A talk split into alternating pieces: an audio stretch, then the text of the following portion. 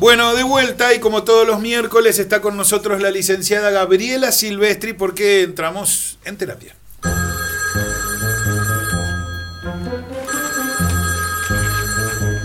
Sí, diga. Hola, consultorio. Necesito un turno. Bueno, prenda la radio y ponga carótida que entramos en terapia con la licenciada Gabriela Silvestri. Un poco de terapia no viene mal. Carótida.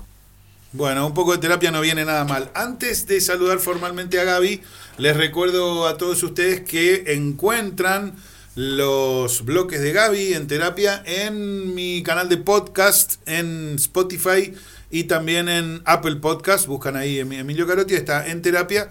Están los, los nuestros bloques y las charlas que tenemos con, con Gaby cada miércoles. Ahora sí, licenciada Gabriela Silvestri, bienvenida. Bueno, muchas gracias. Bueno, eh, me encantó de lo que vamos a hablar hoy. Ajá, ¿eh? vamos a abrir el, el debate, ¿no Me cierto? encantó y está bueno que, que podamos engancharnos todos. Gaby eh, plantea hablar hoy de la autoexigencia. Eh, esto que hace que, eh, en primer lugar, tratemos de, de estar bien, de estar mejor, de llegar, pero que después nos pone en un, en un sitio en el que nada nos conforma.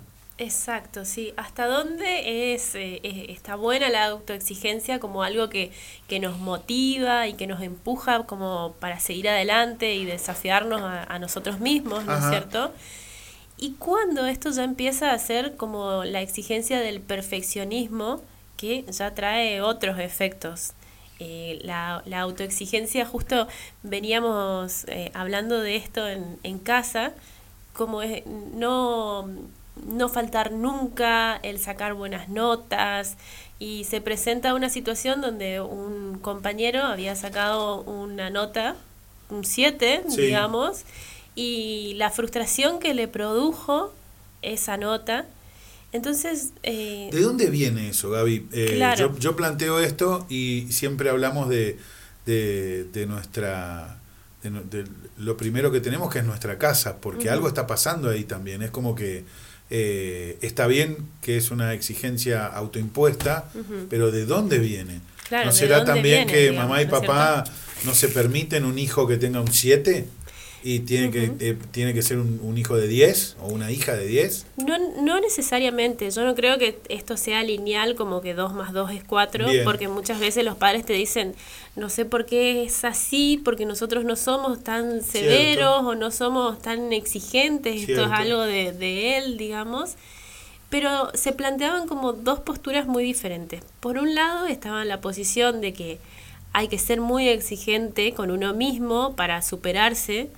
Y por el otro lado, eh, que en esa postura voy yo, digamos, de que por supuesto que, está bueno desafiarse, pero hay que tener en cuenta cuando esta exigencia ya nos empieza a afectar de una manera que nos impide disfrutar del proceso, digamos, ¿no es cierto? Cuando esta autoexigencia de decir, bueno, me voy a levantar más temprano, voy a estudiar más, eh, voy a adelantar trabajo, no sé.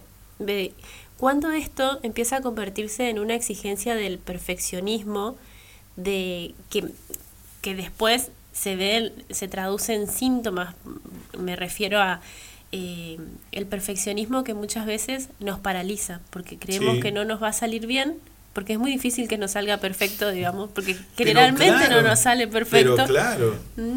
Entonces, directamente nos, nos paralizamos y no lo hacemos. O, por ejemplo, frente a un examen final en la facultad, ¿no es cierto? Es como, bueno, ¿y si no salgo bien? Y directamente no me presento, voy a esperar a la próxima mesa y así voy pateando las mesas por miedo a, a salir mal, digamos. Como, como Pasa mucho más de lo que uno cree esto. ¿eh? Exacto, pasa muchísimo. Y cómo eh, empieza a aparecer esta idea de que no se pueden cometer equivocaciones, cuando justamente uno se va acercando a hacer bien algo cuando lo intentás y te equivocás y lo volvés a intentar y No te equivocás y lo volvés a intentar, No hay otra manera. Exacto. Eh, eh, y en todos los órdenes, porque, porque uno lo ve también en lo deportivo. Hoy una persona que, que se termina en segundo o en tercer lugar, a pesar de subirse al podio, es un fracasado. Exacto, sí. Sí, Eh, pero todos planteamos eso, ¿eh? Eh, Sí. Digo, acá, acá por ejemplo, eh, ya que te metes en lo deportivo me meto un poquito más.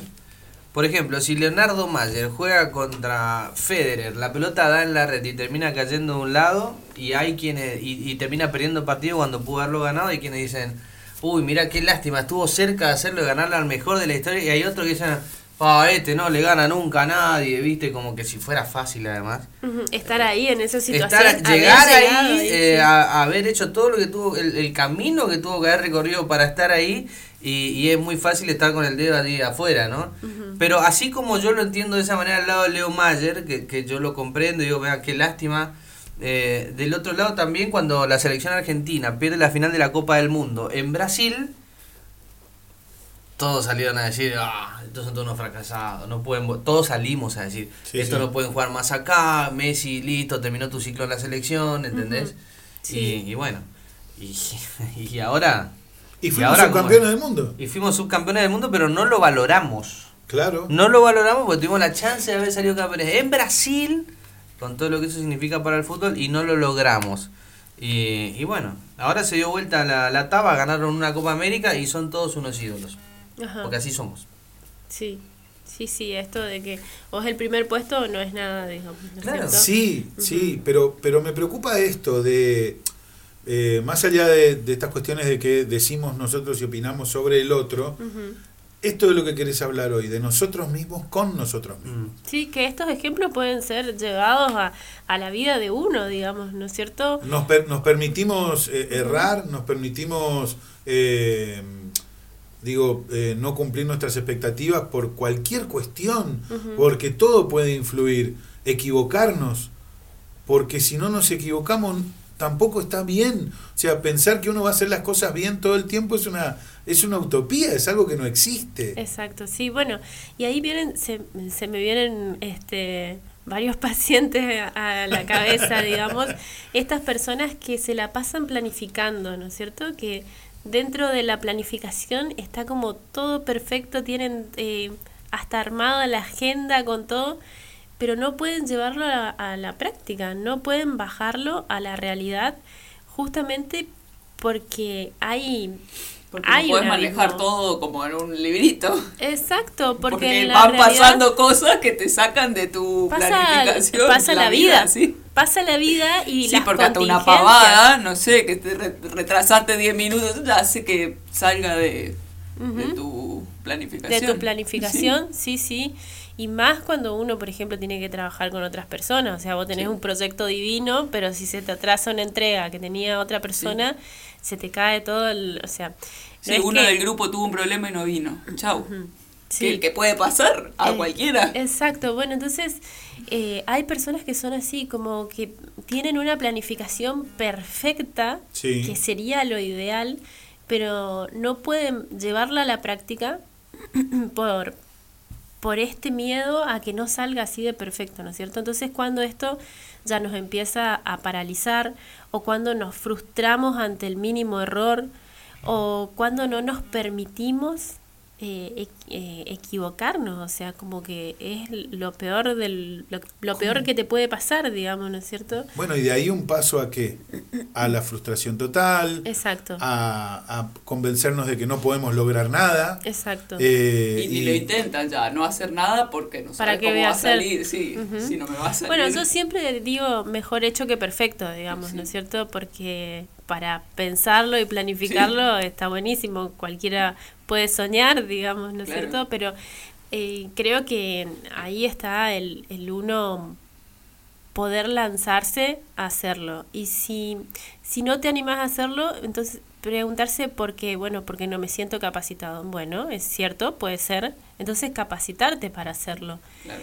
eh, hasta dónde y empezar a capacitarte porque uno nunca termina de estar eh, 100% formado en algo, digamos, o sea, siempre ha- hay más para aprender. Yo creo que, eh, no sé, nunca esto de colgar los libros, digamos, como dicen algunos, Sí, por lo menos desde mi lugar no lo veo así. Yo creo que uno siempre sigue aprendiendo, siempre hay eh, cosas nuevas, siempre hay nuevos desafíos que implican el aprendizaje. y que aparte siempre hay otra oportunidad, siempre hay otra oportunidad, de- no sé, yo sé que a ver, hay, hay cuestiones, vuelvo a pensar en lo deportivo, Gonza, pero hay cuestiones, ¿no? De eh, pensar en que hay competencias que se producen cada cuatro años o cada cinco años y que se prepara un atleta, un jugador para eso y que no le va como quiere y que a veces se le complica pensar que dentro de cuatro años va a estar otra vez en óptimas condiciones. Yo entiendo Los ciclos eso. olímpicos. Eh, Por ejemplo, por ejemplo, Sí. yo entiendo eso, pero, pero la realidad es que, bueno, también eh, eh, este, todo puede pasar Sí, eh, y hay un montón de factores externos que pueden influir para que justo ese día no hayas tenido las condiciones óptimas para poder desempeñarte como, como corresponde o que también hayas cometido un error, porque eso pasa también. Una, una decisión mal tomada en el momento que no era conveniente, pero, pero ¿cómo manejamos eso? no Porque lo, lo, lo que yo digo es lo que viene después, Gaby. Eh, no me puedo permitir esta, esta, esta nena o este, o este chico Ajá. sacarme un 7, qué sé yo, y entender que, que todo puede pasar, sí, por que supuesto. todo puede pasar. Y que no podemos tener el control de todo, digamos, ¿no es cierto? Porque eso se asocia al pensar a la como la ilusión o la fantasía de que uno lo puede controlar todo para que salga todo perfecto y no no es así, nada ¿Eso más pasó lejos. siempre o está más potenciado ahora?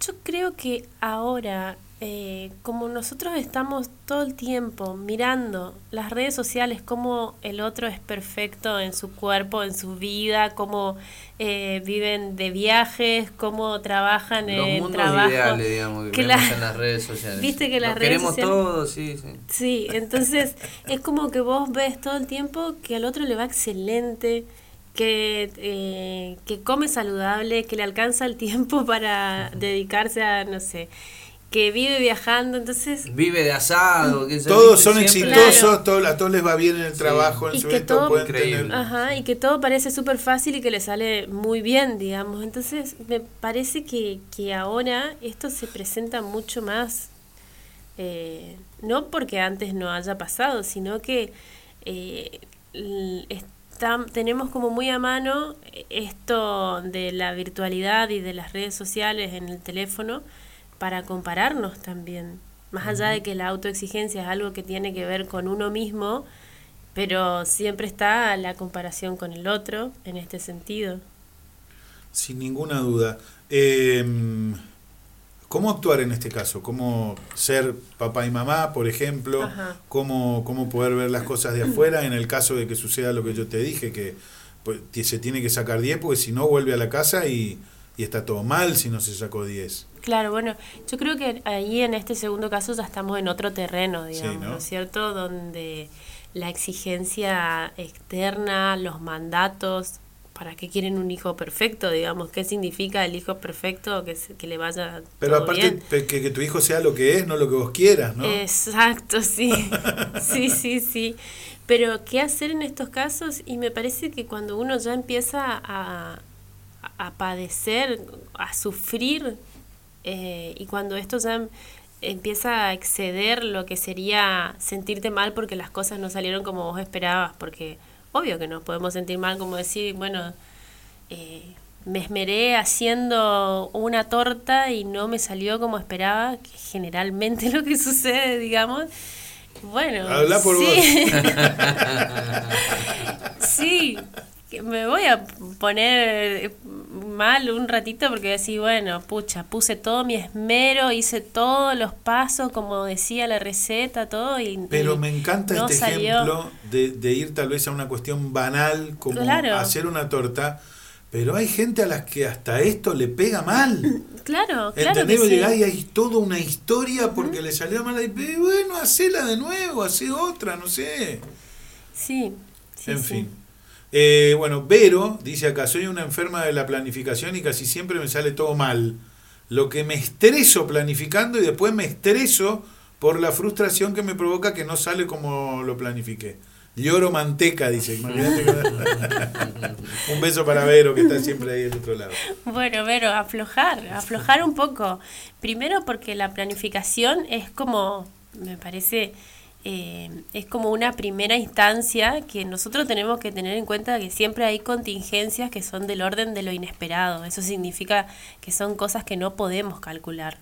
O sea, poniendo un ejemplo, no sé, se me viene a la cabeza, tenés que organizar el cumpleaños de, de, tu hijo. Bueno, eh, mínimamente podés ver si va a llover o no, pero un, en un porcentaje, o sea, tampoco podés saber Sí, claro. eh, eh, con exactitud o...